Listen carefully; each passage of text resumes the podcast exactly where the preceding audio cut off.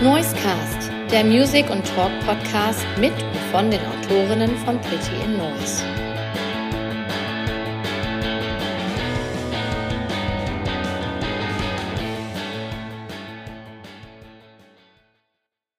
Hallo liebe Fans vom Noisecast, dem Music and Talk Podcast von Pretty in Noise. Mein Name ist Marc und ich bin freier Autor bei PIN. Auch heute begrüße ich wieder einen ganz wunderbaren Gast aus der Musikbranche und ich muss gestehen, dass sich eine gewisse Nervosität bei mir eingestellt hat, denn gleich schaut niemand Geringeres als Ina Bredehorn, besser bekannt als deine Cousine, bei uns vorbei. Diese tolle Musikerin hat gestern ihr neues Album Ich bleibe nicht hier veröffentlicht und genau darüber möchte ich mit ihr ein bisschen quatschen. Zu dem, was momentan bei ihr so auf Tour passiert und welche tollen Festivals die Band in den letzten Wochen gespielt hat. Ich würde mich also freuen, wenn ihr dabei seid und dran bleibt. Zur Einstimmung gibt es jetzt auch noch etwas Mucke von Deine Cousine. Das war Bang Bang von Deine Cousine und Deine Cousine ist jetzt bei mir zu Gast, beziehungsweise AK Ina Bredehorn. Hallo Ina. Hallo, ne? Ja. Ähm, Ina, deine, bei deiner Cousine läuft es super zurzeit, oder? Es läuft ganz gut, ja, doch. Ich, also super, ich glaube, bin kein Mensch, der das je sagen würde, glaube ich. Aber es, ähm, ich bin sehr zufrieden, ja. Ja, ähm, ich habe einfach mal geguckt, wo ihr so die letzten Wochen so unterwegs wart und das war ja Wahnsinn. Äh, Deichbrand, Open Flair, Wacken, das waren ja schon die größten Festivals, die man sich so vorstellen kann. Ja, Rock am Ring fehlt auf jeden Fall ähm, auf der Liste noch, aber arbeite für nächstes Jahr dran, hoffentlich. Ja, wie, wie war es? Wo war es besonders toll? Also eigentlich waren alle Festivals auf ihre Art mega toll. Ähm, Deichbrand ist natürlich zu der Nähe zu meiner Geburtsgegend so auf jeden Fall irgendwie ein besonderes Festival für mich vor allem waren da viele Freunde von früher auch, die dann in der ersten Reihe standen und das hat, äh, hat sich für mich natürlich irgendwie dann dadurch anders angefühlt. Außerdem habe ich da überhaupt nicht damit gerechnet, dass da so viele Leute wirklich kommen, weil wir waren am Donnerstag ja da, am ersten ja. Abend und ich bin nachmittags in das Zelt rein und dachte, ach du Scheiße, das ist aber echt groß. Das wird ja peinliche Veranstaltung nachher. und dann bin ich auf die Bühne rausgerannt und habe mich selbst ganz kurz echt erschrocken, weil es einfach total voll war und richtig, richtig schön. Open Flair ist einfach ein Festival, wo mir sehr, sehr viele ähm, MusikerInnen, Kollegen halt schon lange von vorgeschwärmt haben. Meinten alle, ey, Open Flair, geilstes Festival und so. Und das war auch in der Tat von der Atmosphäre total besonders. So, ich habe jetzt, jetzt noch gar nicht so viele Festivals als Künstlerin erlebt, weil das Debütalbum ja erst 2019 rauskam und dann so dieses große Etwas dazwischen hing. Aber ähm, das merkte man schon, dass das irgendwie auch so einen gewissen besonderen Flair hat. Da bin ich auch noch einen Tag länger geblieben dann, habe ein paar Bands angeguckt. Das war auch echt schön. Und Wacken ist sowieso einfach immer speziell. Jetzt ja schon ein paar Jahre mit dem Wacken zusammen Sachen gemacht. 2019 durften wir schon das spielen. 2020 war, auf, war ich auf diesem Worldwide Wacken Streaming Event, durfte ich dabei sein. Und ähm, das war einfach auch echt toll zu merken, dass das jetzt nochmal gewachsen ist, weil da war einfach auf dieser Bühne auch für mittags um 13 Uhr konnte ich irgendwie das Ende der Leute nicht sehen. Mhm. Und ähm, wenn man es genau nimmt, ist es ja ein bisschen feindliches Territorium. Also es ist ja kein Metal, was ich mache. Und ähm, ich fand es einfach nur unfassbar herzerwärmend, wie krass die Leute das da aufgenommen haben und auch mitgemacht haben, dass so viele gekommen sind. Ja, ja, witzig, dass du nennst das jetzt feindliches Territorium. ich hätte auch gefragt, ah, du hast ja überhaupt keine Berührungsängste scheinbar. Also ich begibst dich da sozusagen in, in, die Höhle des Löwen, da nach Wacken. Auf welcher Bühne hast du denn gespielt? Ähm, ich habe auf der Wet Stage gespielt. Das ist, das, ist eine, das ist eine Open-Air-Bühne, ne? Ja, genau, es gibt äh, nur noch Open-Air-Bühnen. Die Zeltbühne gibt es nicht mehr. Ach so. Ah, guck, ich war schon ein paar Jahre nicht mehr da. Ja, genau. Ja. Und es gibt jetzt quasi harder, faster, lauter und dann gibt es diesen Headbanger-Bereich und das ist äh, dann Wet Stage und die daneben Headbanger Stage. Das, die sind quasi laufen parallel dann immer abwechselnd. Ja.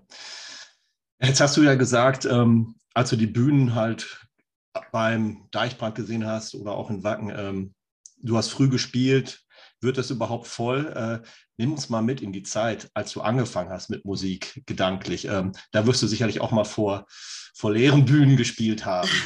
Ja, also ich kann auf jeden Fall sagen, ich habe die ganze Scheiße auch durch. So, also ich habe, ähm, glaube ich, gerade im Bereich Musik alles mitgemacht, von wirklich für 50 Euro in einer Hotelbar spielen und äh, zehn Leute sitzen dort und wollen irgendwie Smooth Operator hören weil ich die Kohle brauchte, zu irgendwie mit eigenen Sachen in einem Club spielen und keiner kommt. das, ich habe das auf jeden Fall alles durch. Ich habe ja erst 2011 angefangen, Musik so zu versuchen als Beruf zu machen. Davor mhm. hatte ich halt einen normalen Job. Und es war ja auch recht spät. Also ich war da ja schon 24 oder so. Da haben mich äh, jede Menge Leute ausgelacht für diese Entscheidung, was ich ja. dann so glauben würde, dass das jetzt noch klappen könnte. Deshalb ist es natürlich umso besonderer für mich, dass ich bin jetzt für die Musikbranche kein junges Ding irgendwie. Deshalb finde ich es äh, umso geiler, dass das immer mehr Leuten gefällt und immer mehr Leute mitbekommen, dass es das gibt und immer mehr Leute zu den Konzerten kommen. Was war denn dann so dein erster Schritt 2011, als du gesagt hast, ich mache das jetzt professionell? Hast du da noch irgendwie eine Ausbildung musikalisch genossen? Na, erstmal war es Kellner auf jeden Fall. das war der erste Schritt in die Musikbranche. Nee, es gibt in Hamburg so ein Ding, das nennt sich Popkurs. Das äh, wird immer falsch verstanden als Ausbildung. Das ist es aber eigentlich gar nicht, sondern das ist einfach, das sind einfach zweimal vier Wochen so ein bisschen wie Klassenfahrt. Ich habe mich Aha. damals da beworben aus ähm, Oldenburg heraus, aus meinem alten Job. Und ich kannte eigentlich zu dem Zeitpunkt nur Leute, die da abgelehnt wurden, weil es ist ein bisschen wie ein, so ein Melting Pot. Du wirst einfach zusammengeschmissen, 40 Leuten, die das Gleiche wollen, nämlich Musik machen und die teilweise feste Bandprojekte haben, teilweise noch nicht. Und dann gibt es dort fünf Gitarristen, fünf Bassisten, fünf Schlagzeuger, ein paar Songwriter ähm, und genau, die werden halt alle so zusammengewürfelt. Und da habe ich halt meinen ersten, die erste Phase komplett meinen Urlaub für verbraten. Mhm. Bin dann von da nach diesen vier Wochen habe ich halt vor diesen beiden Leitern gesessen und habe gesagt, ich weiß nicht, was ich machen soll. Ich kann mir nicht vorstellen, am Montag zurück in mein altes Leben zu gehen. Und dann haben die gesagt, ja, dann zieh doch nach Hamburg und mach Musik. Und ich war so, ja, was heißt denn das? Ich habe jetzt neun Jahre gestempelt. Das, ich habe keine Ahnung, was das bedeutet. Ich habe auch keine Ahnung von Akkorden. Ich weiß nichts, habe einfach mein Leben lang gesungen. Ja. Und ich habe auch keine bessere Antwort bekommen als zieh nach Hamburg und mach Musik. Und genau das habe ich dann gemacht. Und das hieß halt dann erstmal Kellnern sich mit den Leuten, die man da kennengelernt hat, äh, treffen, ganz, ganz viel irgendwie saufen gehen, ganz, ganz viele Leute kennenlernen und ganz, ganz viel ausprobieren. Und so habe ich mich dann angefangen, da durchzuschlagen. Ich habe nie eine richtige Ausbildung gemacht oder so, jetzt ein Studium oder irgendwas. Ich habe natürlich notgedrungen irgendwann angefangen, so ein bisschen Unterricht nehmen zu müssen. Ähm, Gesang war es einfach, weil ich das hätte nicht durchgehalten sonst, weil ich habe eine sehr rabiate Art und Weise zu singen. Und ähm, das ist so für den Hobbygebrauch ganz cool. Aber wenn man das dann so jedes Wochenende macht, dann brauchte ich dann doch ein bisschen mehr Technik, um äh, nicht jeden Tag total heiser durch die Welt zu laufen. Mhm. Und genau, Instrumente habe ich mir dann so mehr oder weniger selber beigebracht. Aber da bin ich jetzt quasi in der Phase, dass ich jetzt anfange, nochmal Unterricht zu nehmen, weil ich dann doch sehr schnell handwerklich an meine Grenzen komme und das mich dann einfach beim Songwriting stark behindert. Deshalb habe ich jetzt so Unterricht, aber eher bei Freunden und ich gehe mal hin und die kennen mich und wissen, was meine Probleme sind. Und ähm, dann trifft man sich halt auf einen Kaffee und ein bisschen ja. daddeln. So. Okay. Du hattest gesagt, du kanntest Leute, die auch diesen Popkurs belegen wollten, aber alle abgelehnt wurden. Wie bewirbt man sich denn dafür? Äh, man schickt äh, Songs ein, die man geschrieben hat. Mhm. Also so. du hattest du schon selber geschriebene Songs, hattest du zu dem Zeitpunkt scheinbar. Und das war. eigentlich ja? immer selber geschrieben. Okay. So auch. Also, also was heißt immer? Natürlich nicht im Kindergarten, da habe ich natürlich erstmal im Chor gesungen und sowas.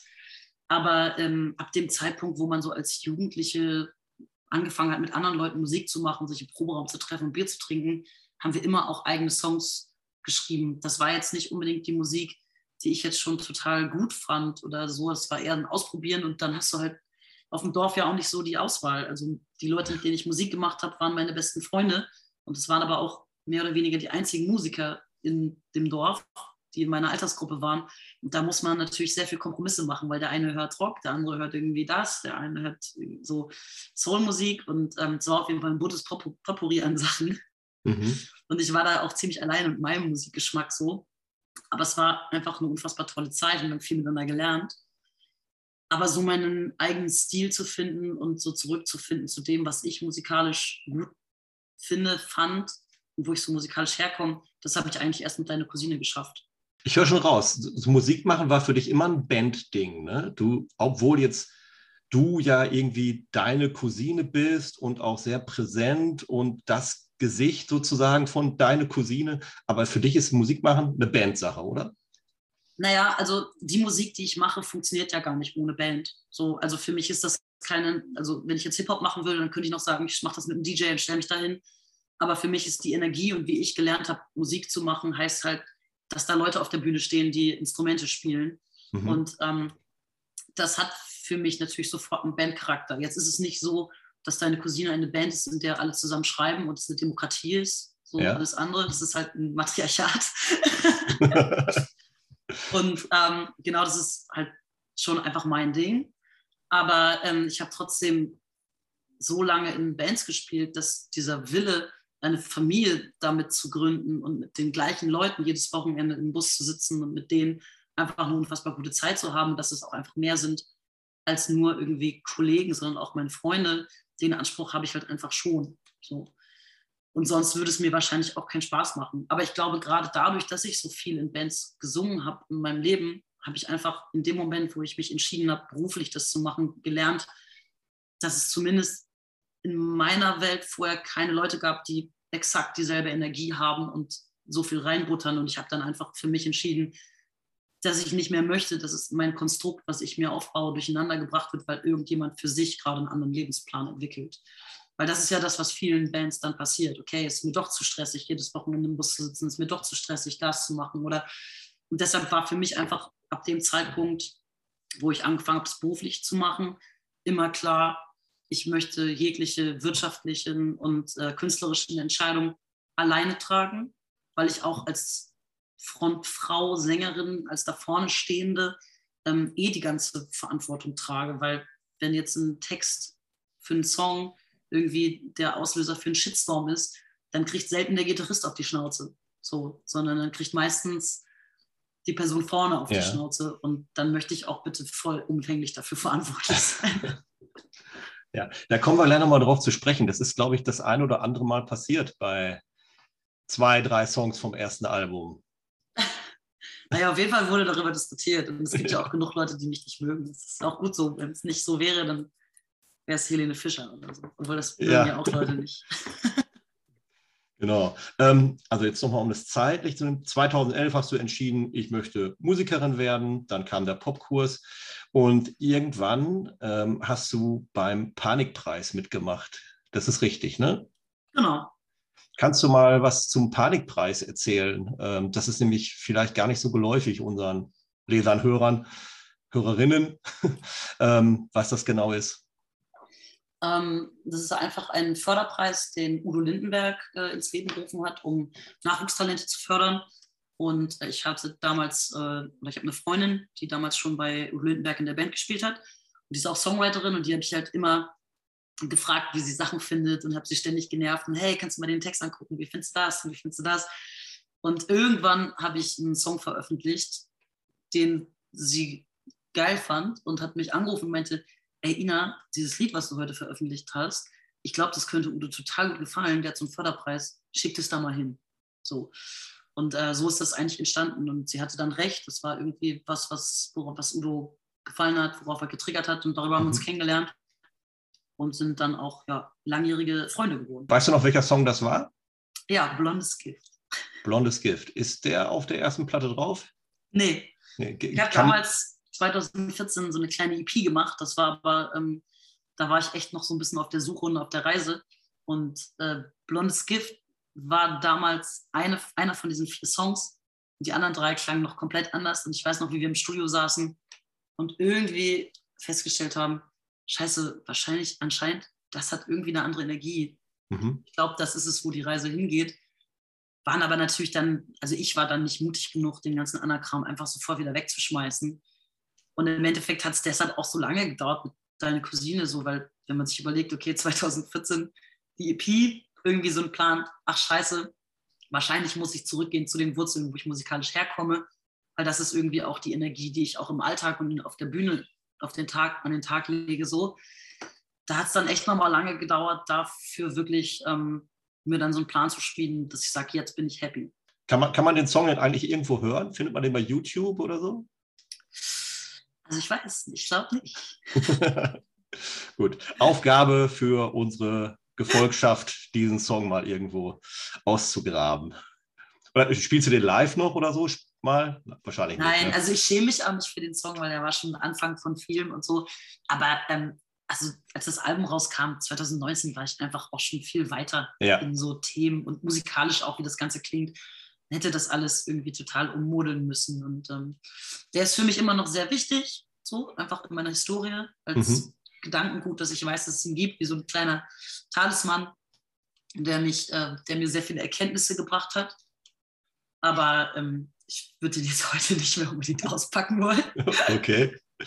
Okay. Ähm, ja, nach dem, nach dem Panikpreis, also du hast ja dann, hast gesagt, hast Udo Lindenberg kennengelernt. Vielleicht kanntest du ihn auch schon ein bisschen vorher durch deine Freundin, das weiß ich jetzt nicht unbedingt. Nee, gar nicht. Gar nicht, okay. Aber dadurch seid ihr in Kontakt gekommen. Ähm, wie war denn das so, den kennenzulernen? Äh, hattest du da, jetzt kommt der große Udo und hattest erstmal Ehrfurcht oder wie lief das? Ähm, nicht so dolle, weil Udo für mich äh, bis zu der Zeit nicht so richtig präsent war. Also klar, in Hamburg kommt man, äh, kann man zu, vor allem in der Zeit kaum an ihm vorbei, weil sein großer, also ich würde mal sagen, der Höhepunkt seiner Karriere war auf jeden Fall so da 2016 bis heute, mhm. mit, nach dem MTV Unplugged 2.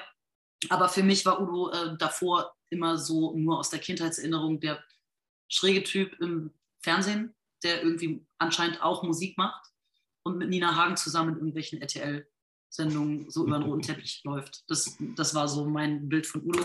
Und ich habe erst ähm, später angefangen, mich musikalisch mit seinem Werk so richtig auseinanderzusetzen, weil ich komme jetzt auch nicht unbedingt aus einer musikalischen Familie und ähm, aus einer auch recht bürgerlichen Arbeiterfamilie so. Und da war Udo oder generell Musik, das war nicht so Thema. Das waren eher die, die Freaks da. So. Und also ich bin ja auch der Freak eher aus, so aus der Welt, in der ich komme und für meine Familie äh, der liebevolle Freak, aber ähm, Genau, und das, da gab es keinen Zugang. Deshalb gab, hatte ich den auch nicht. Ich habe den erst über dieses Musik mehr noch entdecken kennengelernt. Deshalb natürlich einfach Ehrfurcht gehabt vor so einem Star und, das, und vor so einem Lebenswerk, weil es schon klar war. Aber generell eher so, glaube ich, nicht weil es Udo ist, sondern weil es für mich die erste Tür in so eine richtig professionelle Welt war. Mhm. Und bist du dann auch Musikerin im Panikorchester geworden? Ja, äh, da spielst du auch noch, ich weiß, ist der zurzeit auf Tour oder so? Nee, ne? Zurzeit, ja, du, du spielst Wir aber, wenn der auf, noch auf Tour, ja. Genau. ja, also wenn der auf Tour ist, dann spielst du da in der Band sozusagen und auch schon auf großen Bühnen und äh, ja. Äh, okay, und auf dem Unplugged-Album bist du ja auch äh, schon zu hören bei einem Duett. Genau, das wurde 2018 aufgenommen, da haben wir zusammen Du knallst mein Leben gesungen. Genau, und das wäre doch eigentlich jetzt ein perfekter Zeitpunkt, um mal einen Song hier einzuspielen. Dann nehmen wir nämlich exakt den. Und ich habe mir noch einen anderen Song vorher äh, auch noch rausgesucht in der Vorbereitung. Du hattest ja gesagt, dieser Popkurs, ähm, die beiden Macher dieses Popkurs. Das eine ist Peter Weihe, nämlich, richtig? Genau. Genau, der hat dich ja scheinbar einer der beiden, die dich bestärkt haben, diesen beruflichen Weg einzuschlagen. Und ich habe mir mal die Diskografie von dem angeschaut. Das ist ja der absolute Wahnsinn, wo der überall mitgespielt hat. Ich weiß nicht, wie weit du sein musikalisches Schaffen mal durchdrungen hast. Ja, ja, der hat einfach alle Gitarren eingespielt, die in den 90ern oder so irgendwie auf irgendwelchen Rockplatten oder Popplatten ja, ja, also standen. So, immer wenn die Band nicht gut genug war, hat Peter Weiner gespielt. genau, das fängt so Anfang der 80er an, bis heute im Prinzip irgendwo immer zu hören und von Pop über Schlager bis Rock ähm, überall dabei. Und äh, ich dachte mir, wir nehmen mal was, wo er die Gitarre eingespielt hat, haben wir was Passendes. Und zwar, weil äh, Italo Pop ist irgendwie momentan angesagt. Hast du auch so dieses Gefühl, dass Italo-Pop momentan total angesagt ist? Voll. Ich hätte mir auf dem Open Flair auch äh, Roy, Roy, wie heißt die, Roy Bianco und die Abruzzanti Boys angeguckt und ich muss zugeben, außer dass da sehr, sehr viel vom Band kommt, äh, hatte ich einen Riesenspaß. Könnte aber auch an der Menge an Bier gelegen haben. Ja. Interessant. Ja, guck. Und ich habe nämlich gesehen, bei Albano, Sempre Sempre, den kennst du bestimmt, den Song. Ja. Da hat äh, Peter Weihe nämlich auch die Gitarre gespielt. Dann packen wir doch die beiden zusammen und machen jetzt hier mal den ersten Musikbreak. 2019 folgte mit Attacke ja dein erstes Album, deine ja, Support-Shows hast du gespielt, vielleicht auch eine erste eigene, eigene Konzerte. Ähm, haben sich damals eigentlich deine Erwartungen erfüllt, als du dein erstes Album draußen hattest, oder haben sie sich vielleicht sogar übererfüllt? Also die Erwartungen, äh, die ich meinem gemeinsamen Produzenten mir damals gesteckt habe, Daniel Flammen, der mir sehr geholfen hat, am Anfang diese Idee zu entwickeln, die haben sich eigentlich also vollkommen übererfüllt. So, also wir waren nicht darauf vorbereitet, dass da 2019 so viel passiert. Wir haben wirklich gedacht, okay, wir machen jetzt so eine, das ist ja, guck mal, jetzt gibt es so ein bisschen so einen Hype durch Machine Gun Kelly und sowas und Travis Barker wieder auf so diesen ganzen äh, Skaterpunk und sowas, aber als mhm. wir angefangen haben, das zu machen, war das wirklich, hat das wirklich keine Sau interessiert. Und klar, es gab irgendwie die großen Flaggschiffe so in Deutschland im Rock, aber ansonsten ist es ja streamingmäßig und so alles ein so kleines Feld gewesen. Wir haben wirklich gedacht, okay, das wird jetzt der ganz harte Weg, vier Jahre Scheiblettenkäse im dreckigen Backstage und ähm, ganz, ganz viel Ochsentour spielen.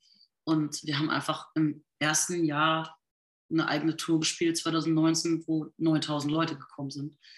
Und damit hätten wir definitiv zu dem Zeitpunkt niemals gerechnet. Ja, ähm, super. Ihr, war, ihr wart auch als Support bei Wirtz, glaube ich, warst du unterwegs, ne? Ja, genau, das war 2018 und das war in der Tat auch. Achso, das war noch vor dem Album im Prinzip. Genau, da hatten wir, da waren wir gerade dabei, das Album zu machen und die ersten Songs standen. Und wir haben dann angefangen, die da live zu spielen. Da gab es dann aber noch nichts draußen. Wir haben nur so kleine EPs selber gepresst und die auf den Konzerten verkauft.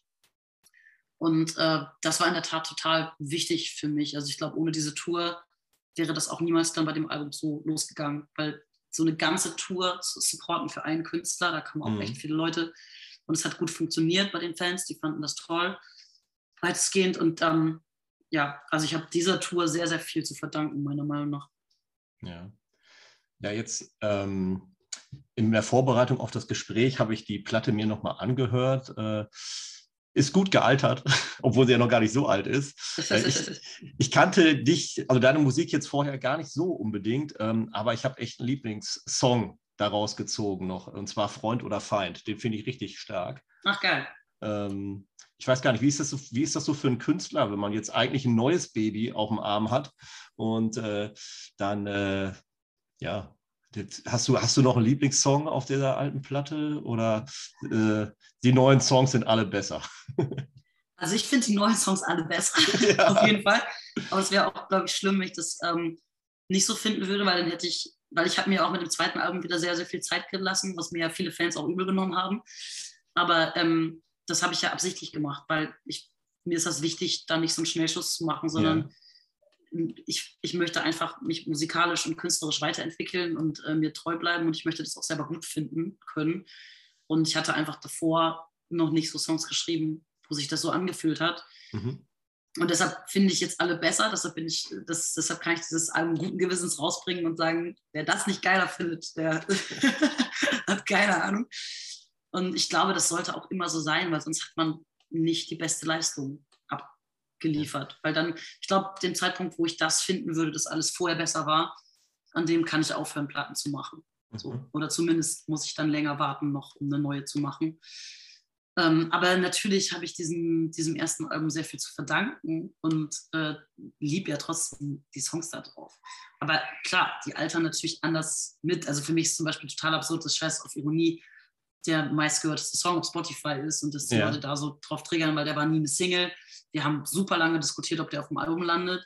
Ähm, wahrscheinlich auch einfach wegen diesem Thema, weil ich äh, in meinem Team fast nur von Männern umgeben bin und die natürlich mit dem Thema auch viel weniger anfangen können als ich. Und das mhm. war ein Riesendiskussionspunkt im Studio mit meinem Produzenten und auch mit vielen anderen Leuten, denen ich das gezeigt habe. Und deshalb ist es natürlich noch viel krasser, dass das irgendwie die Leute anscheinend feiern. So. Und ähm, es gibt auch ganz viele andere Songs, die ich einfach erstens total liebe, live zu spielen, aber die mir auch viel bedeuten. Attacke selber bedeutet mir total viel, weil es eigentlich das Thema der Zeit für mich war, dieses jetzt trau dich endlich und jetzt bring endlich diese Platte raus, weil wie lange willst du denn warten? So, und dieses eigentlich Wissen, dass man das irgendwie schaffen kann, wenn man so seinen, seinen Mut aufbringt, aber sich selber halt überwinden, weil man immer wieder glaubt, oh, wenn es jetzt doch niemanden interessiert, dann, dann habe ich es halt verkackt, dann muss ich zurück in mein altes Leben. So. Mhm. Und das steckt für mich da sehr drin. Und dann auch, ja, mit diesem Musik beruflich machen, stand ja auch dieser Umzug nach Hamburg an und nach St. Pauli. Und da habe ich mich auch als Mensch einfach nochmal wirklich krass verändert. So und habe meinen Blick auf, auf die Welt und auf die Gesellschaft sich dadurch nochmal sehr stark verändert. Und das steckt ja auch alles in dem Song St. Pauli drin. Ich fühle mich bis heute hier einfach unfassbar wohl.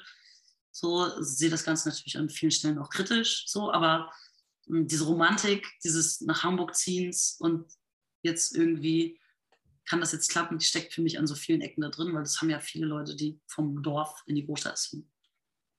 Mhm. Okay, du hast jetzt schon gesagt, äh, man ist älter geworden, die Ansichten haben sich vielleicht ein bisschen äh, geändert. Ähm, das wird sich sicherlich textlich auch bemerkbar machen, aber ähm, gibt es irgendwie einen Unterschied in der kreativen Arbeit zwischen den beiden Alben? Ähm, oder wie schreibst du überhaupt deine Songs? Gibt es erst den Text, gibt es erst die Musik? Hm, also es gibt meistens erst auf jeden Fall die Idee, so. Also die mhm. Idee zum Song. Dann gar nicht unbedingt einen ganzen Text, aber auf jeden Fall halt die Kernzeile oder das Thema als Idee. Und ähm, so hangeln wir uns dann davor. Also ich schreibe ja eigentlich selten ganz alleine, weil dafür hätte ich dann musikalisch zu schnell Hürden, weil ich viel mehr Musik in meinem Leben gehört habe als gemacht habe und mir Handwerk dafür fehlt und ich dann einfach ähm, Akkorde im Kopf habe und im Ohr, die ich aber dann selber nicht finde und dann so, und dann brauche ich eigentlich immer jemanden, der daneben sitzt und ein bisschen mehr Ahnung von Musiktheorie hat und ich dann sage, nee, den Akkord meine ich nicht, ich meine den, warte, hm, so. ja, meint sie vielleicht den, dann spielt er mir acht Akkorde vor, so viele können es nicht sein meistens, aber ähm, dann sage ich, ja, ja, den meine ich, den meine ich, den meine ich. Genau, und das ist für mich einfach ein viel schnelleres und viel, ähm, viel unfrustrierenderes Arbeiten und ich bin generell nicht so der, so das, so der Solo-Kämpfer, so. Ich arbeite schon gerne im Team und ähm, Genau, so. Aber es ist, es ist ein großer Unterschied im kreativen Arbeiten gewesen zum zweiten Album, dass ich halt immer durch dieses ganze Lernen und Lernen wollen immer mehr ähm, Ahnung von dem Kram auch habe und es dieses Mal einfach schon viel mehr fertigere Ideen von mir gab. Also wo es dann auch einfach, ähm, wo ich dann selber Demos geschraubt habe. Also beim ersten Album habe ich selber nie Demos geschraubt. Ich hab, bin immer mit Ideen zu anderen Leuten und wir haben jetzt gemeinsam Demos geschraubt. Und gerade beim zweiten Album habe ich angefangen, mich selber da rein zu fuchsen in Corona und gesagt, ich möchte jetzt auch alleine das irgendwie hinkriegen, mit Logic Demos mhm. zu machen. So. Und das war für mich auch eine super krasse Emanzipation und ähm, so selbstbewusstseinsmäßig. Wenn das erste Mal äh, der Produzent sagt, okay, die erste Strophe nehmen wir genauso, wie du sie gemacht hast, dann ist das äh, für mich als Künstlerin auf jeden Fall ein, ein, ein krasser Schritt gewesen. Mhm. Du hast jetzt eben gerade schon Corona einmal angesprochen. Ähm, das habe ich hier auch als Stichwort auf dem Zettel stehen. Hm, die Corona-Zeit, die ja immer noch bis heute ja irgendwie noch äh, alles sehr fragil macht, was äh, die Musikbranche anbelangt. Ähm, die lag ja, der Höhepunkt lag ja zwischen deinen beiden Alben. Ähm, wie hast du denn die Zeit als Künstlerin da äh, erlebt? Konntest du da kreativ sein? Sind dir vielleicht Shows weggebrochen? Gab es Existenzängste vielleicht sogar? Ja, gut, also die Frage ist ja fast schon so, also welchem Künstler sind nicht Shows weggebrochen? Klar, ja. also 2020 war sowas von dermaßen durchgeplant.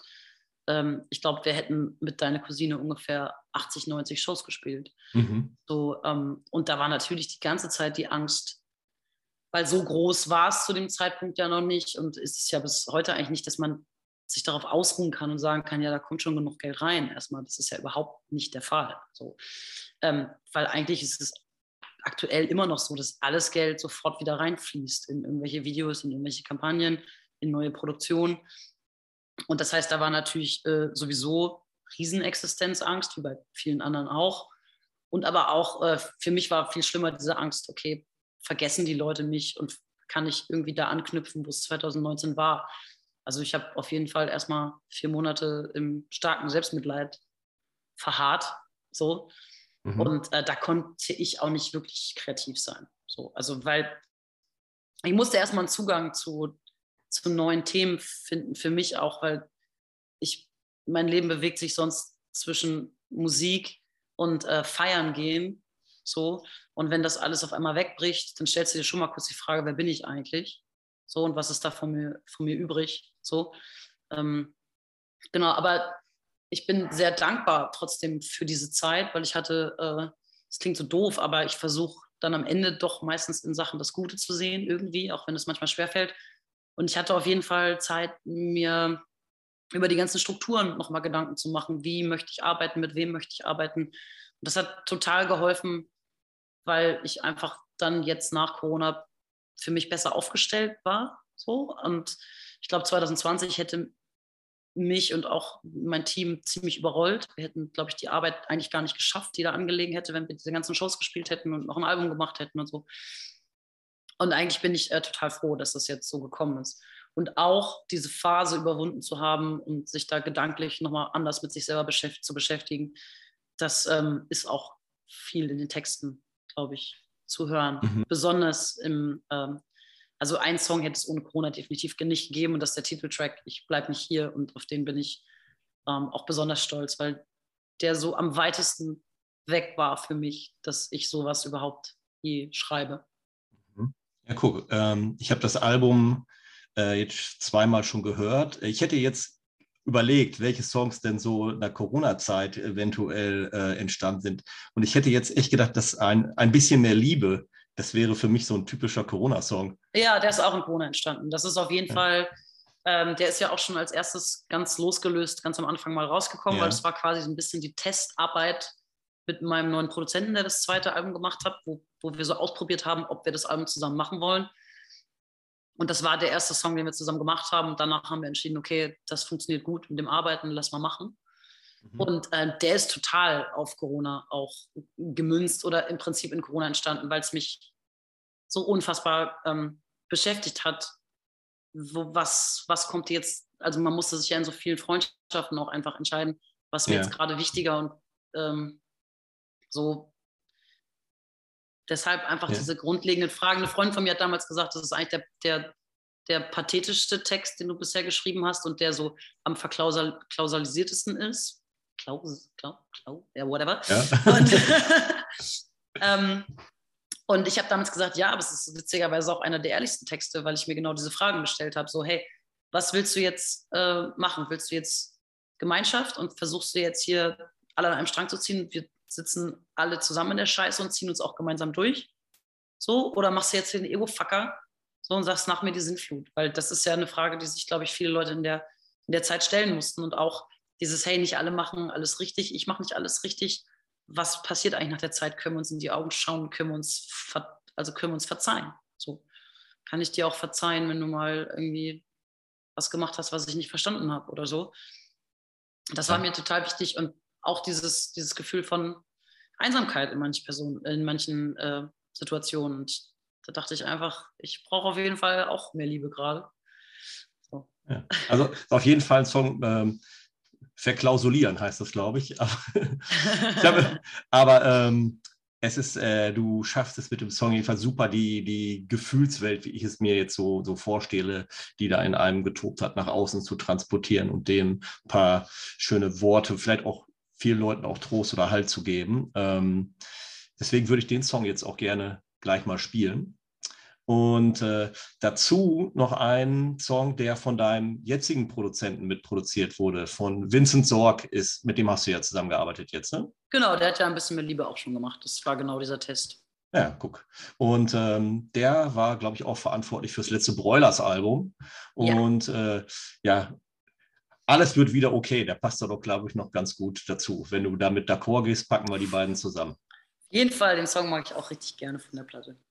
Ja, das neue Album von deiner Cousine ist gestern erschienen und ähm, man kann das natürlich nicht nur bei Spotify hören oder bei anderen Streaming-Anbietern, Amazon Music, iTunes und was es alles gibt, äh, sondern man kann das sicherlich auch kaufen, weil das kommt in ganz vielen schönen Ausstattungen.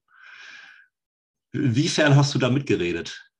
Äh, super viel. Also, weil ähm, ich habe mich bei dem, zusammen mit meinem Team bei diesem Album halt entschieden, dass wir es nicht in normalen Verkauf geben, weil wir durch diese ganze Corona-Geschichte und auch durch die Erfahrung beim ersten Album einfach so ein bisschen äh, abgefuckt waren von den Sachen, ja, von den, ich sag mal, wie es halt normal läuft mit Amazon und den ganzen anderen Anbietern, dass man da halt nicht so richtig Freiheit hat, äh, das wirklich selber zu entscheiden, wie es läuft. Und äh, deshalb haben wir uns versucht, da so ein bisschen von frei zu machen. Und ich glaube ja eh, dass die physischen Produkte ein Fanprodukt sind. Das mhm. heißt, derjenige, der jetzt irgendwie sauer ist, weil er nicht in den Mediamarkt gehen kann und es kaufen kann, ähm, so what? Also es tut mir, dann, dann sage ich, ja, es tut mir sehr leid, aber wenn das physische Produkt meine Musik, meine Kunst, dass die nicht wert ist, vielleicht kurz einmal deine Daten da einzugeben und äh, auf Senden zu drücken, dann ähm, ist das okay für mich. So, weil ja. wir haben einfach entschieden, ich habe meine ganze Karriere bisher so aufgebaut, dass ich versuche, recht unabhängig zu sein und dafür zu sorgen, dass ich auch wirklich davon leben kann und nicht nebenbei noch äh, was anderes machen muss. Ich glaube auch, dass das irgendwie im Sinne der Fans sein sollte, weil ich dann mehr Zeit habe, mich wirklich mit Kunst und Musik zu beschäftigen. Und das schaffst du einfach am besten, wenn du direkten, wenn du es direkt machst. So. Und deshalb, wir haben uns super, super lange und super viel mit diesen äh, Sachen beschäftigt, die da sind, weil uns da mega viel wichtig war. Also ich habe das in erster Linie mit meinem einen Manager zusammen gemacht und zusammen entwickelt und mit dem äh, Merch-Anbieter, mit dem wir da arbeiten. Äh, die haben uns so ein bisschen beraten, was ist einfach herzustellen, was kann man gut verschicken. Das, da gehört ja so viel Zeugs dazu, was man irgendwie als Außenstehender nicht, Außenstehende nicht auf dem Schirm hat. Also das ist wirklich absurd, was für Dinge man sich dann beschäftigen muss. Und uns war einfach auch total wichtig, dass wir da keinen Schrott produzieren, der irgendwie nicht nutzbar ist und den man irgendwie wegschmeißt und der äh, dann nur noch mehr Müll in die Gesellschaft reinpumpt, weil generell ist ja sowieso dieses physische Business, wir erschaffen sowieso nur Dinge, die der Mensch eigentlich nicht mehr braucht, weil wir alles haben. Und dann wollten wir zumindest irgendwie den, den Abdruck da irgendwie am weitesten, so weit es geht, irgendwie reduzieren. Das heißt, also die, zum Beispiel gibt es ja die CD jetzt als Deluxe-Bundle und ähm, da ist halt einfach ein Bierkrug drin. Da haben sie alle entschieden, dass es sehr gut zu mir passt. und ich, das ist einfach Glas, so. Das ist eines der recycelbarsten Materialien, die wir haben, so auf der Welt. Kann am besten recycelt werden. Dann ähm, gibt es ein Notizbuch und Bierdeckel, was alles äh, Papier ist, was jetzt auch nicht umweltschädlich ist. Also ich würde sagen, das umweltschädlichste in dieser Box ist auf jeden Fall die CD. So, die konnten wir nicht mehr rausnehmen. Und ähm, und dann für mein Ego den Stickerbogen, weil ich dachte, ich werde es nie mehr in die Bravo schaffen. Also wollte ich auf jeden Fall einmal in meinem Leben einen Stickerbogen von mir selber haben. Und äh, ich sag mal so, jetzt, wo wir den Podcast gerade aufnehmen, die Artikel sind jetzt so langsam alle eingetrudelt gerade. Und ich bin gestern mit meiner Mitbewohnerin über den Kiez gelaufen. Wir haben äh, diesen Stickerbogen halt verklebt. Ja. Einmal auf dem Kiez und haben uns da lustige Sachen für ausgedacht, damit wir da so ein kleines Instagram-Video für machen können. Und ich hatte einen Heidenspaß. Es war auf jeden Fall Trinken für einen guten Zweck. Sehr gut. Ähm, also äh, den Bierkrug, äh, darauf wollte ich auch hinaus, weil das finde ich äh, sehr cool. Ähm, nur. Und guck mal, da zum ja. Thema, wie viele Gedanken wir uns gemacht haben. Erst sollten es Schnapsgläser sein, weil es einen Song auf dem Album gibt, der heißt einen noch. ja, ja, so. das ist der letzte Track. Ne? Genau, und dann ähm, ging es halt hin und her und wir haben so lange diskutiert und haben dann, dann habe ich, also dann war eins der Hauptargumente, dass ich gesagt habe, pass mal auf, warte mal kurz, es gibt auch einfach Leute, die mögen vielleicht diese Attitüde, die ich habe und was auch immer, aber die trinken gar keinen Alkohol mehr. Die können mit Schnapsgläsern überhaupt nichts anfangen. Die benutzen die höchstens als Eierbecher. Ich sage, dann lass mal ein Bier nehmen. Es passt eh besser zu mir, weil ich wesentlich mehr Bier als Schnaps trinke. Und ähm, so Leute, die halt keinen Alkohol trinken, können auch ihre Apfelschorle da reinmixen. So. Das ist halt im Schnapsglas irgendwie schwierig. Das heißt, wir haben uns wirklich brutalst viele Gedanken gemacht. Ja. Also, du bist ja auch Musikfan und äh, kaufst sicherlich auch noch Musik von, von Künstlern. Und jetzt kommt immer mein Problem bei solchen tollen Ausstattungen. Ähm, das gibt es nur bei der CD, ne? dem Bierkrug. So, was mache ich als Vinylhörer, wenn ich den Bierkrug haben möchte? Naja, das ist ja die Diskussion, die du immer hast. So, ähm, deshalb machen ja manche Leute auch schon einfach diese, also zum Beispiel krasser, krasser Stoff ist ein Anbieter für Merch, die machen ganz viel diese Bundles, ja. wo du frei auswählen kannst und so. Ähm, das war bei uns jetzt einfach so nicht möglich, technisch. Don't ask me why, so. Das konnten wir mhm. jetzt einfach nicht umsetzen. Und ähm, ich meine, für irgendwas musst du dich entscheiden. So. Und ja. natürlich hätten wir die totale Auswahl machen können. Das macht es aber ehrlich gesagt in der Größenordnung, in der ich bin, macht es das unfassbar ja. ähm, kompliziert logistisch ich, wir machen das ja nicht so, um Fans zu ärgern oder um zu sagen, ja, wenn ihr alles haben wollt, dann müsst ihr halt auch alles kaufen. Also wir haben es ja. absichtlich schon so verteilt, dass wenn Leute alles haben wollen, sie nichts doppelt haben und dann auch wirklich, also wenn jetzt ne, jemand sagt, er möchte gerne das Vinyl-Bundle mit dem Shirt und die CD hat er das. Das heißt, wir haben es absichtlich so gemacht, dass Hardcore-Fans nichts doppelt haben und sich alles kaufen könnten, theoretisch. Aber ähm, hätten wir jetzt angefangen, das in allen möglichen Varianten anzubieten, dann hätte, also da musst du einfach viel größer für sein, damit sich mhm. das logistisch lohnt, weil da hätte uns dann unser Partner, äh, der hätte uns einen riesen ja. gezeigt. So. Ja. Und ähm, es ist auch jetzt das erste Mal, dass wir so Boxen überhaupt gemacht haben. Wir wussten ja auch gar nicht, kauft das überhaupt irgendwer. So. Ja. Wie, wie, und wie läuft es bisher? Vorbestellungen? Sind da schon einige da? Bist du zufrieden? Ja, also zufrieden bin ich sowieso nie. Das ist äh, eine prinzipielle, deshalb heißt das Album heißt ja, ich bleibe nicht hier. Das ist auf so ja. vielen Ebenen einfach wirklich. Ähm, das das bist du einfach. Ja, genau, das, das bin ich. Und das steckt ja auch, also ich, wir können jetzt das ganze Album durchgehen und ich könnte zu jedem Song sagen, wo ich bleibe nicht hier drin steckt, gedanklich so. Weil es ist einfach in fast jedem Song für mich enthalten, irgendeine mhm. Art von diesem Gefühl. Entweder ist es räumlich oder emotional oder so, ne? Oder auch wissenstechnisch. Ich, aktuell möchte ich noch eigentlich nie da bleiben, wo ich bin, möchte mich immer weiterentwickeln.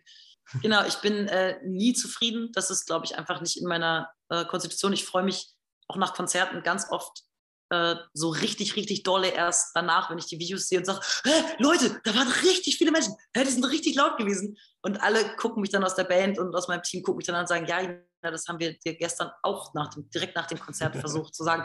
Also ich bin wirklich beim Wacken von der Bühne. Ich hatte auf der Bühne natürlich einen heiden Spaß, aber ich gehe von der Bühne und gucke wirklich meine Fotografin an und sage, war das gut?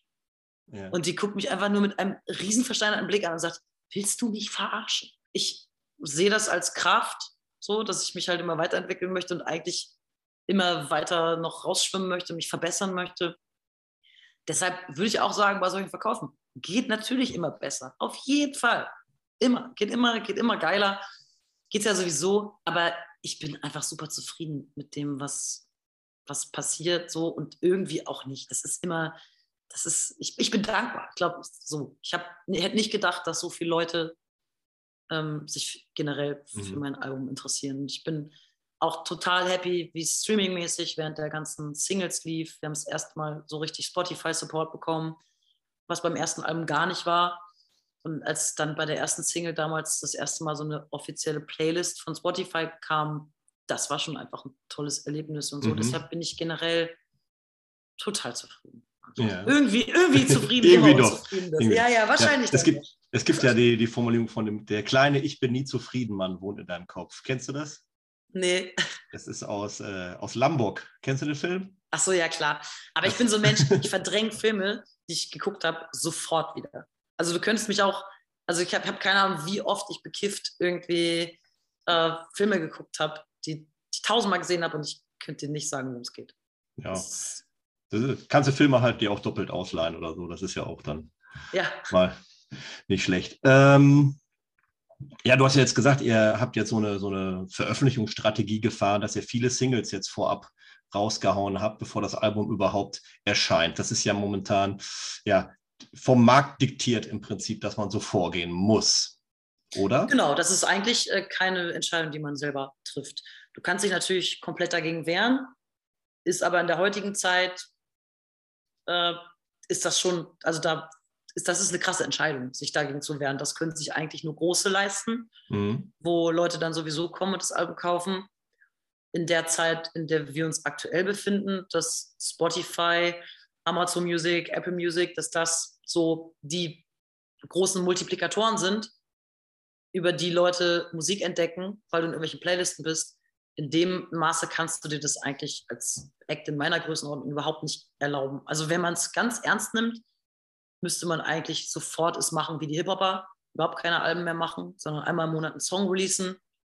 Und äh, die Menschen, die schreien, ich will ein Album, ich will ein Album, einfach alle zwölf Monate mit einem physischen Produkt ja. äh, zufriedenstellen. So, das wäre eigentlich die schlauste Variante, weil wir leben einfach im Zeitalter von Algorithmen und äh, du bist nur so gut wie dein letzter Release. Und das ist halt, äh, ja, das ist also das ist Fluch und Segen zugleich. Ne?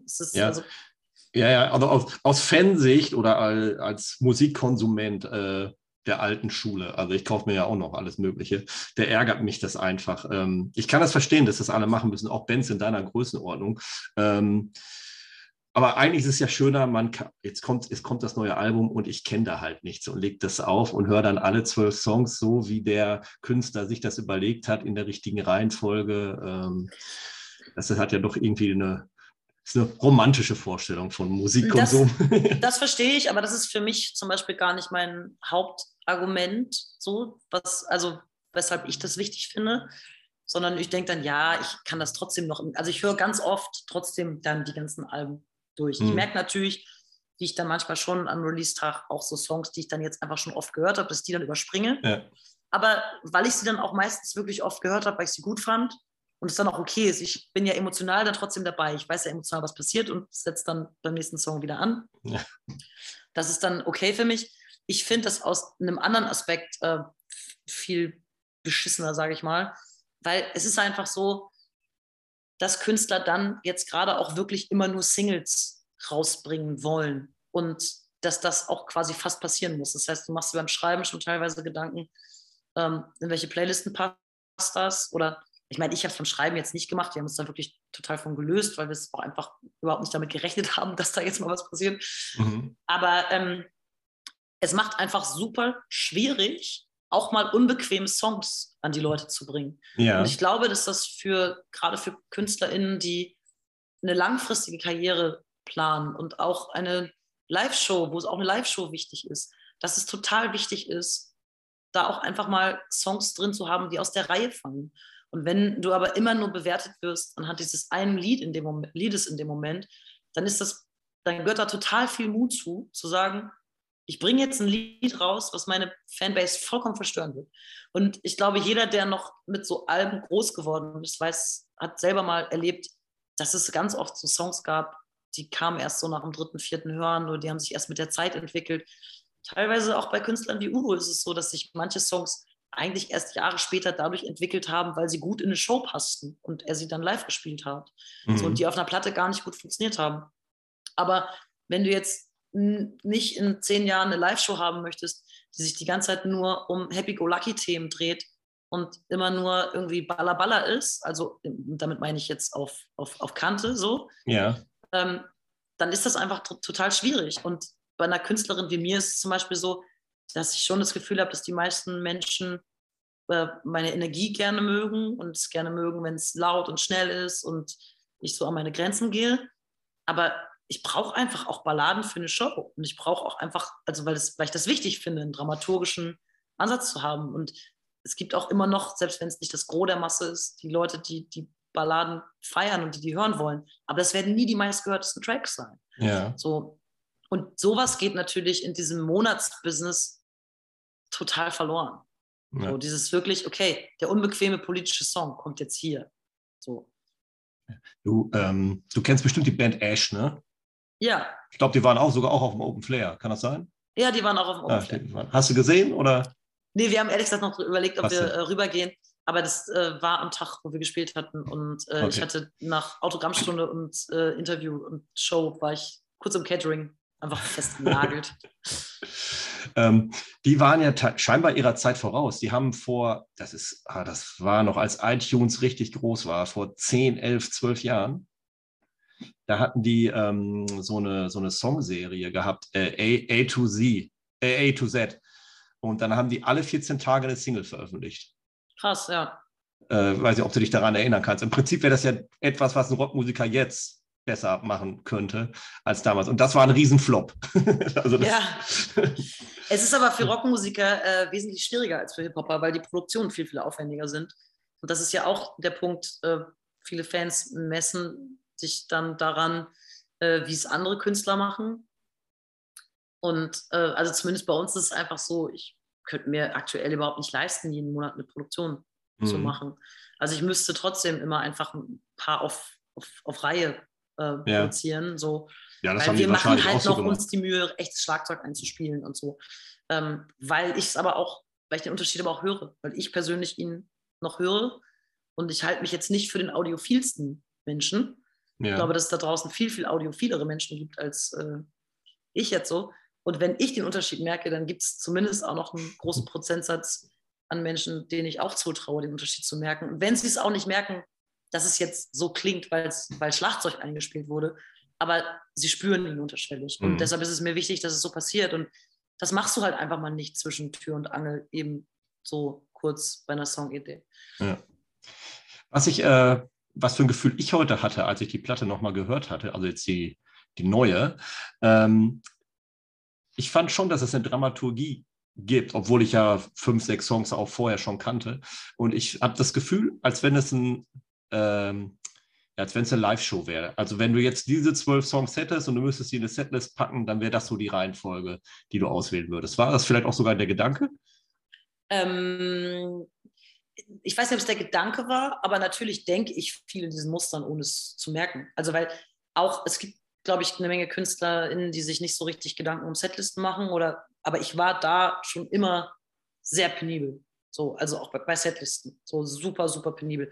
Ich habe ja auch eine ganze Zeit lang Coverjobs gemacht und da mhm. habe ich, ähm, glaube ich, viel darüber gelernt, wie so eine Crowd äh, funktioniert und ob das jetzt so richtig ist, wie ich das mache, weiß ich natürlich nicht. Aber es gibt immer wieder in Setlisten, die wir dann spielen, Momente, wo ich merke, ah, scheiße, das, das war jetzt nicht gut. Ah, das Lied. So, das hätte man dann, hat man dann achtmal geprobt in der Reihenfolge und so. Und da fühlt es sich noch gut an. Und dann live irgendwie eine Ansage war nicht so, wie ich mir das vorgestellt habe und so. Irgendeine Pause, die Leute fanden irgendein Lied nicht so geil. Und ähm, deshalb denke ich schon viel in diesen Strukturen. Ich denke immer so, wie will ich energetisch abgeholt werden? Und wenn ich dann bei dem Album, also es ist schön, dass dir das auffällt, weil mir ging es nämlich genauso und wir haben uns da auch lange Gedanken drüber gemacht. Und es war immer so, als ich die ersten Mixdowns in der richtigen Reihenfolge gehört habe, habe ich immer gedacht, boah, jetzt war ganz schön viel Geballer. Ah, Gott sei Dank, komm, bring mich nach Hause. So, ich, hab, ich wollte ja selber auch immer emotional abgeholt werden. So, und ich möchte nicht alle Ballersongs haben und dann alle ruhigen. Und das, ja, deshalb, da ist schon, steckt schon viel Fleiß drin. Ich sag mal so, einen noch hätte ich energetisch eigentlich an eine andere Stelle gepackt, aber es, war, es lag zu, zu sehr auf der Hand, dass das der letzte ist. Also ja, ja, es liegt auf der Hand und äh, ich würde auch, ich glaube, ich würde meine Hand drauf verwetten, dass das Vincent Sorg gesagt hat, dass der dahin soll. Nee, das lag so auf der Hand. Das war, also das war. Ja, aber es hört sich an wie die letzte Nummer auf dem Do Nots Album. Ja. ja. Schön, das freut mich. Also die letzte Nummer auf dem äh, guten Do Nots Album ist doch super. Ja. Genau. Ähm, einmal noch jetzt kurz auf die nächsten Wochen zu sprechen kommen. Äh, ja, das Album ist jetzt draußen und jetzt geht es auf große Tour. Heute spielst du noch mit den Hosen in Minden, praktisch vor meiner Haustür.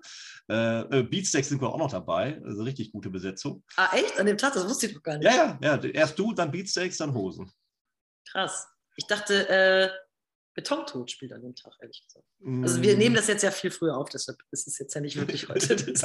Aber ich kann verstehen, wenn man durcheinander kommt, weil jedes Line-Up, was mir momentan irgendwo angezeigt wird, ich finde, überall steht deine Cousine drauf. Yeah. Habe ich, hab ich mich wirklich gefragt, ob man dann nur wirklich noch so genau weiß, wie so die nächsten zwei Wochen ablaufen. Nee, ehrlich gesagt nicht, aber es ist auch gerade wirklich das erste Jahr, wo ich das nicht mehr weiß. Und das ja. meinte ich auch vorhin mit den Strukturen. Wir haben äh, super viel, weil 2019 bin ich so überfordert durch äh, den Sommer gelaufen, weil alles bei mir auf dem Tisch lag, dass äh, diese ganzen Strukturen ja überdacht wurden und geändert wurden. Und jetzt, ähm, da sind wir wieder dann bei dem Bandthema doch ein bisschen, einfach die Jungs auch mehr ins Thema geholt werden, nicht in den kreativen und ähm, so Prozess und die Entscheidung, aber ähm, sie, sie werden mehr eingebunden und äh, nehmen, übernehmen auch mehr Verantwortung so und das heißt, ich bin jetzt ein Glück in der glücklichen Position, dass nicht mehr ich irgendwem sage, wann wir losfahren und wo wir hinfahren und was, sondern ich bekomme eine Nachricht, in der steht, wir holen dich morgen um 10 ab. Wir, stehen vor, wir stehen vor, der Tür, komm runter. Genau, ja. und äh, da bin ich auch sehr, sehr dankbar für. Das äh, ist total toll und ähm, das schweißt auch ganz gut zusammen. Ja. Ein, eine Show hast du ja schon mit den Hosen gespielt, ne? Ja, in Freiburg, das war mega schön. Das war doch wahrscheinlich für dich als deine Cousine, jetzt mal ausgenommen von Festival Support Shows, wahrscheinlich so das Größte, ne? das war auch generell das Größte, was ich in meinem Leben gespielt habe ja. bisher. Also auch mit Udo war keine Show so groß. Also jetzt, da waren ja 50.000 Leute, jetzt nehmen wir mal an, als ich gespielt habe, waren da vielleicht noch nicht alle 50, aber ähm, selbst, also mein größtes Konzert vorher äh, war, glaube ich, so 22.000. Mhm. Deshalb war das äh, schon auch so die größte Show, einfach egal auf was bezogen. Mhm. Ähm, wie ist denn eure Bandbesetzung eigentlich, wenn ihr jetzt so live spielt? Du, ist ja viel möglich, von drei, vier, fünf Mann bis zehn Mann Kapelle. Mit wie vielen Leuten seid ihr unterwegs? Wir sind zu fünft unterwegs, Bass, Schlagzeug, zwei Gitarren und ich. Schade. Also, ja, ich hatte gehofft, ich hatte gehofft, ihr habt noch einen Bläser dabei. Ähm, nee, weiß auch nicht, ob das hier passieren wird, ehrlich gesagt. Nee, aber ähm, also zumindest bei dem äh, Bielefeld-Madrid-Song.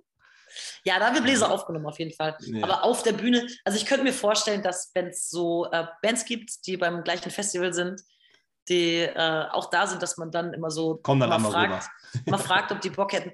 Weil, also bei, ähm, bei einem noch ist ja zum Beispiel sogar Dudelsack drin. Also das ist wirklich das genau, absurdeste genau. Instrument, wo ich mir nicht sicher war, dass das war, ähm, als da im Studio jemand gesagt hat, und vielleicht noch Dudelsack.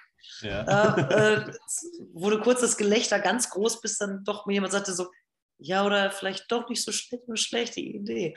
So, äh, genau, also ich warte auf den Tag, wo In Extremo mal auf dem gleichen Festival sind und äh, mal kurz rüberkommen zum Dudelsack spielen.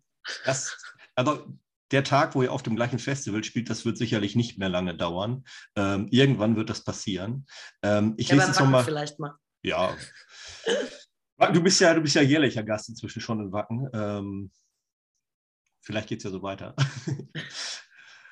Ähm, ich lese jetzt nochmal hier die weiteren Tourdaten äh, kurz vor für die Leute, die sich interessieren. Saarbrücken, Frankfurt am Main, Köln, Bochum, Stuttgart, Zürich, München, Wien, Berlin, Leipzig, Bremen, Dresden, Hannover und Münster von Mitte September bis Anfang Oktober. Also alle, die mit deiner Cousine was anfangen können oder überhaupt mal neugierig sind, wie das klingt, die sollten da mal vorbeischauen. Sehr gut gesagt. Wunderbar. Ähm, ja, ich bedanke mich recht herzlich, dass du dir die Zeit genommen hast. Es ist jetzt tatsächlich eine ganze Stunde geworden. Ähm, super, nicht selbstverständlich. Äh, wir sind äh, auch noch ein relativ kleiner Podcast. Deswegen herzlichen Dank, dass du dabei warst. Sehr gerne. Ja, magst du noch Schlusssätze, Worte an deine Gefolgschaft richten? An meine Gefolgschaft. Oh Gott, bitte seid nicht meine Gefolgschaft. Ja, an, an deine Fans. Ähm, ich richte einfach an deine Fans. So, kommt alle in die Familie. Deine Cousine. Ja. Meine Fans äh, hören sich das ja an und äh, finden das hoffentlich einfach gut, was ich sage und sagen nicht, was hat sie da jetzt für Quatsch erzählt. Und äh, wir sind ja hier, um neue Leute dazu zu holen auch. Genau, genau. Und das machen wir natürlich auch äh, am besten, indem wir mit Musik überzeugen. Und das machen wir zum Ende. Ähm, ja, zum Ende muss ja ein noch kommen. Und äh, ja, hast du noch irgendwie einen Song, den, wir, den du dir gerne wünschen würdest, was wir noch dazu packen sollen? Also ich bin ja ein sehr großer Fan von Bring mich nach Hause. So, ja. den mag ich einfach wirklich unfassbar gerne vom Album. So, also wir haben den auch den ganzen Sommer ja schon live gespielt, bevor er raus mhm. war und äh, da ist mir jedes Mal das Herz aufgegangen, wenn die Leute ohne den Text wirklich zu kennen, den letzten Chorus schon einfach mitgesungen haben. Ja, also der hat den Live-Test schon bestanden. Der Wunderbar. hat den Live-Test bestanden.